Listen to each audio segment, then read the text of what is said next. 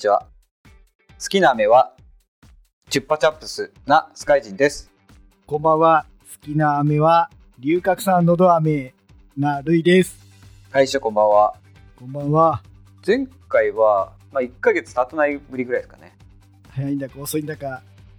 早ければ早いで今度ネタがないですね まあ、冬だしね。そうですねカフェドアさんでも遊び行くかぐらいの。もう、いっそバイクじゃなくてもいいな、みたいな。そんな感じっす。あとなんだっけ桜木町だったかなエモさんっていう一応ライダーズカフェさんがありますあ横浜に。はいえー、と確かドゥカティ乗りだった気がしますねあのむ昔旅バイクさんのイベントとかもそこでやったりしたんですよほんと。まあ、横浜に行くぐらいならいいかな。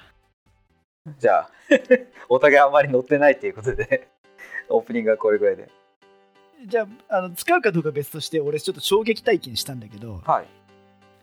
あの、EBR はい。ご存知ですよね？エリック・ビューエルレーシング。あのエリック・ビューレーシングのあの黄色いマシンあれに乗ってる方にお会いしてお話を伺う機会がありまして。おおでさらにちょっとびっくりしたのがなんかめちゃくちゃクラッチが重いんですよって言うんでとは言うもののどんなもんかなと思って触らせてもらったらまあ俺が今までに触ったことがあるバイクの中でもぶっちぎりに重たかった。え。ー、ちょっとね衝撃だったよ。そんなに？わかんないけどもしかしたらさ最近のスポーツバイクってみんなスリッパークラッチが入ってる何その副作用でクラッチが軽かったりするじゃん。レバーが、アシストがはい。うん。まあ、軽くするために別にスリッパークラッチ入れてるのとは違うんだと思うけど結果的に軽いんだけど多分ないのかなって思うぐらい。ないんじゃないですか。まあびっくり。へえであれ確かさ2気筒ですげえパワー出してんだよね。100, 100いくつだったかな？なんかね相当あるんだよ。150, 50ぐらいでしたっけ？僕忘れちゃったな。EBR1190RX あの黄色いアンチクショーあれがねなんとねあの188馬力。200馬力近いじゃないですか。もう2気筒でどうかしてるじゃん。ああバニガーレ並みっすねじゃあ。もう排気量もうバリガリアさん200越してるけどでも177キロの乾燥重量に、まあ、そう乾燥だから装備は190ぐらいなのかな？排気量いくつだこれ？100キロ1200ぐらいですね。あでも1200でさ188馬力どうかしてんじゃん。まあドカティは置いといたとしても。だから多分そういったさクラッチ軽くするとかいうそういう構造を無視してもう188馬力の2気筒だからドンドンって出ちゃうからそれを滑らずに伝えられるだけの単純にスプリングが強いんだと思うの。ああ確かに俺最近のスリッパークラッチ付きの ASS でもさ街中走ったらさ左手パンパンになっちゃったからね。やっぱ乗ってないからもう絶対無理だよ EBR は。と思った。うんこれ死にますよねって言ったらやっぱやっぱオーナーさんもいやー街中はねやばいっすねって。しかもねその方がやっぱこうちょっと変わったバイクっていうか変わったメカニックが好きなんだって。はい。その EBR も一目惚れしてだって大型バイクあれ初めての大大型バイクは EBR とか言ったかな。なんかそれぐらいの衝撃度で3代目ぐらいのバイクがもう EBR なのよ。モーターサイクルショーで一目惚れしちゃってって言って。なんか彼の言ってること聞いたらなんかあなんかどっかで聞いた似たようなことを言ってるやつがいたなみたいな。もうねあだいぶだいぶちょっと波長が合うんじゃないかと思う感じだったけどまあでもあんまりそのバイクの経験がない中でこんだけクラッチ重いバイクを買ってしまって乗ってんのすげえなって思いましたよ。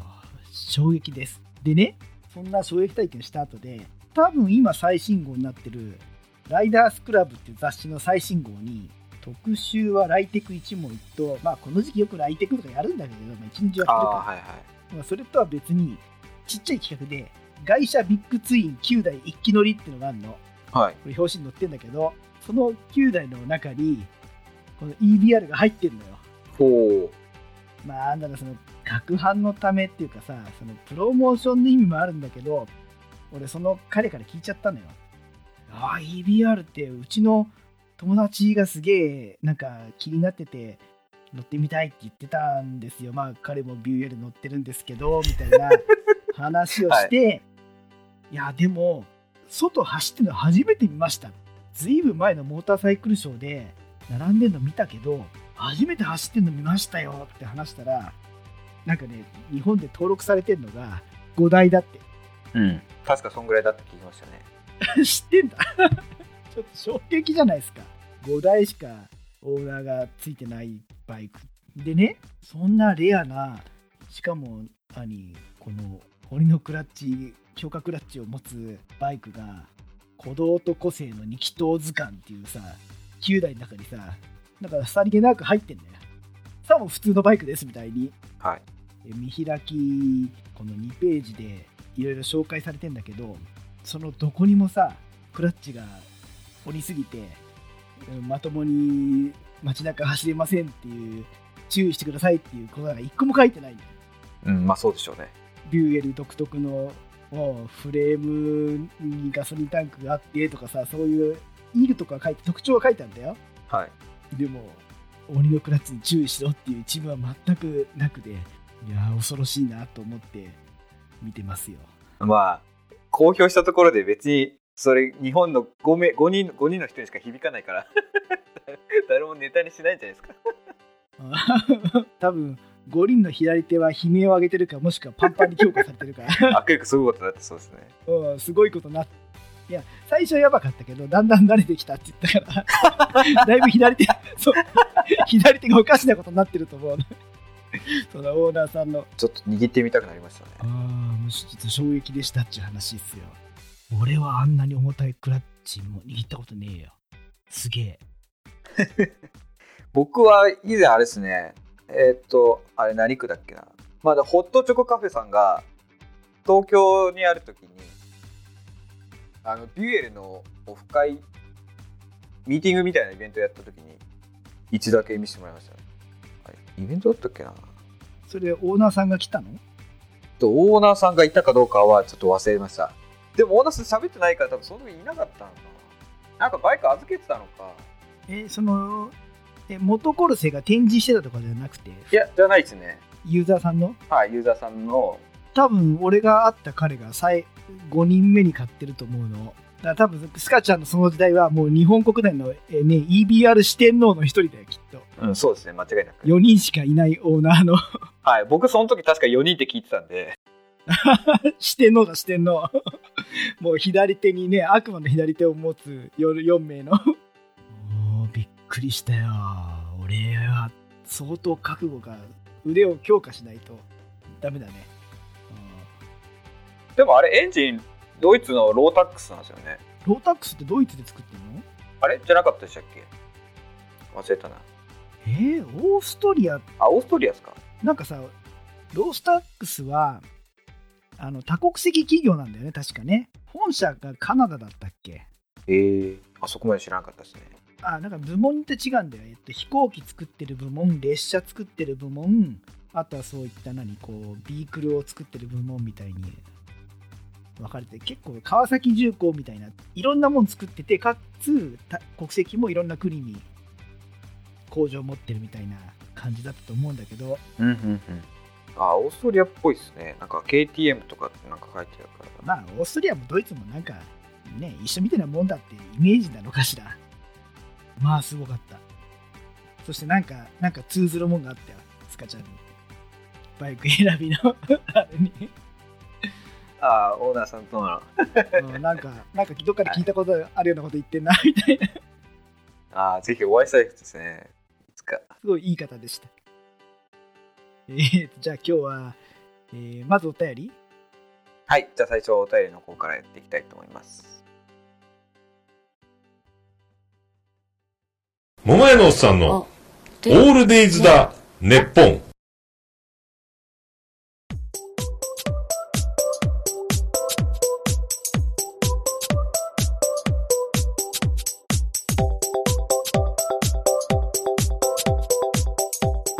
じゃあ早速読んでいきたいと思います。またしたノーシンさんからいただきました。ありがとうございます。ありがとうございます。ルイさん、スカイジンさん、こんばんは。はじめまして。ペンネーム、またしたノーシンと申します。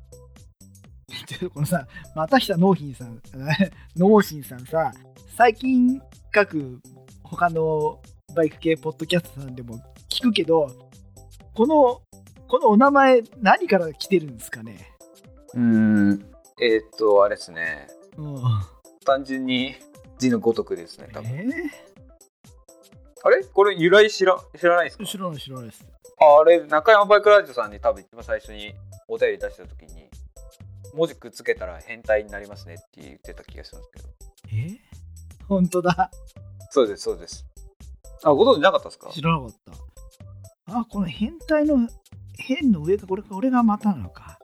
そうです、そうです。なるほど。そうだだから僕も最初あれ？これな名前なんて読むんだっけなと思って中山バイクラジオの過去回聞き直してましたすごく一気に親近感湧きますね。え どうどういう？しょうもないことにいっぱいこうこだわってこうなんかこうネタを作ってる感じでいい素晴らしい非常に素晴らしいですね。ああなるほど。あのラジオ職人さんっぽい感じがしますね。そうですね。ちょちょっと悔しいです。はいじゃあ続き読んでいきます。はい。伊勢湾岸道が近いので何度も伊勢湾岸道の、えー、これ名港大橋でございます。名港大橋も走ってます。ちょっとよ洋風にはい。洋風？はい。はい。洋風にメイクオブって言ってけ。い いきなりそれ言われても無理。ですはいはいきます。いやはい、はい。すいません。欄干の低さ。視界の低いところに海面が見えちゃうの。バイクだとムズムズします。横風の強い日は四輪でも怖いことがあります。橋脚の横だけ吹き戻しで逆風になっている時どうしても蛇行しちゃいそうでとはいえ第二名阪に直通できるので東西の交通には欠かせない存在だと思います。ライダードライバーの皆さん風に気をつけて走行してください。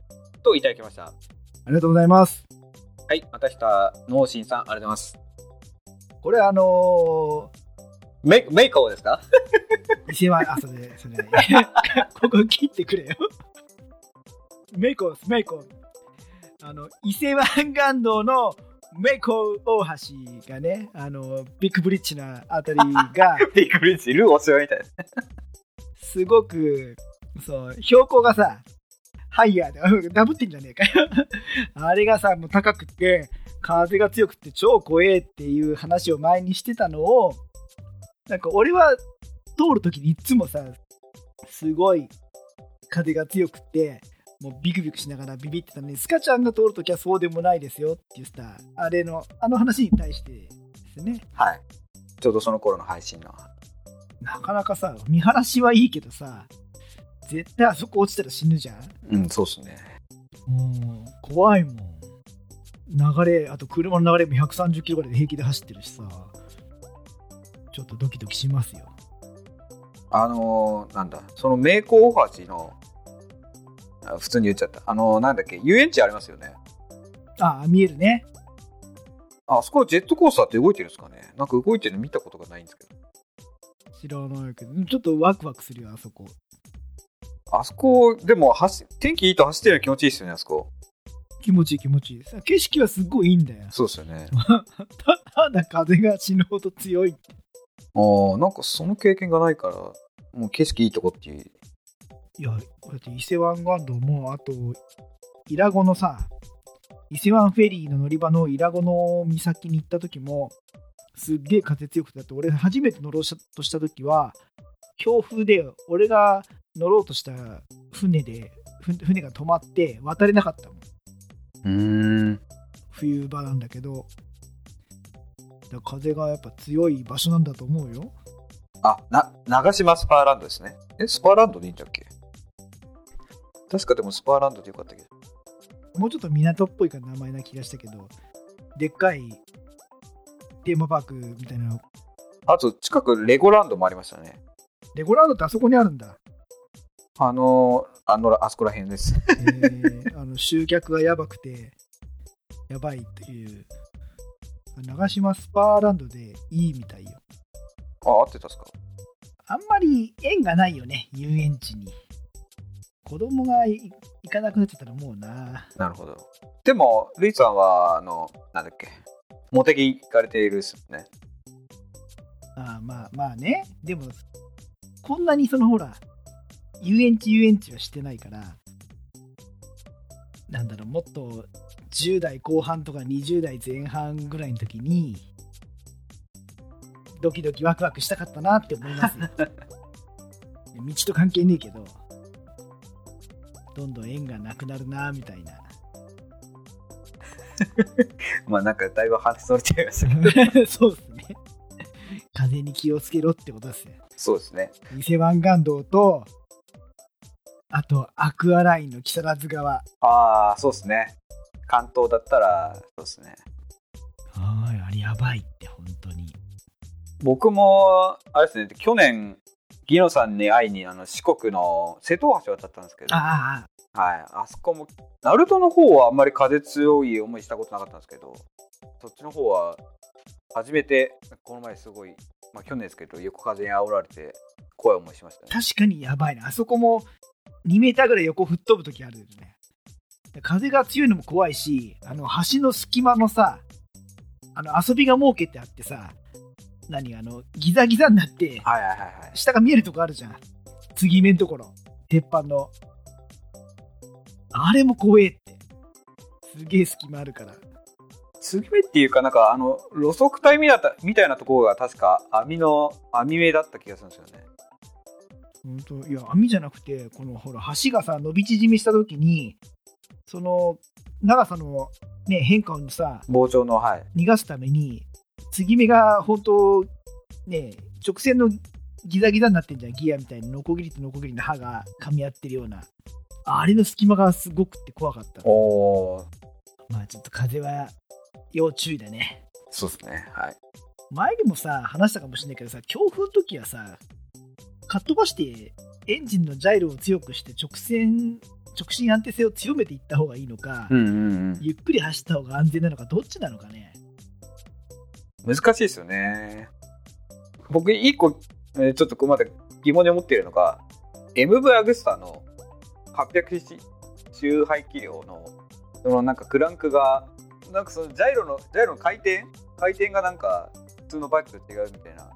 逆回転の話じゃない？クランクの。逆回転ってことは、ウィーリーしやすいってことですか？逆ってことですか？どっちなんですか？それがよく分かってない。えっ、ー、とねいやウィリーしにくいんだよ。ああ、なるほど。そういうことですね。そうそうだそうだ。ウィリーしウィリーしにくい代わりにブレーキングで安定しにくいんだよ。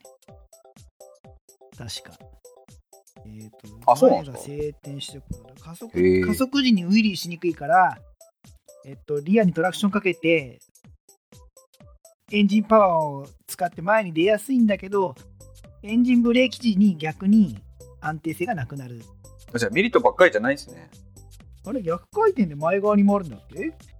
ほとんどが前側に回ってんじゃなかったっけ？俺勘違いしてたかな。ん？どっちなんだ？えでも俺の逆回転のイメージそっちだと思ってたけど。これ、このまま、この疑問のまま、一回この枠終わります。疑惑の回転方向。疑惑のはい。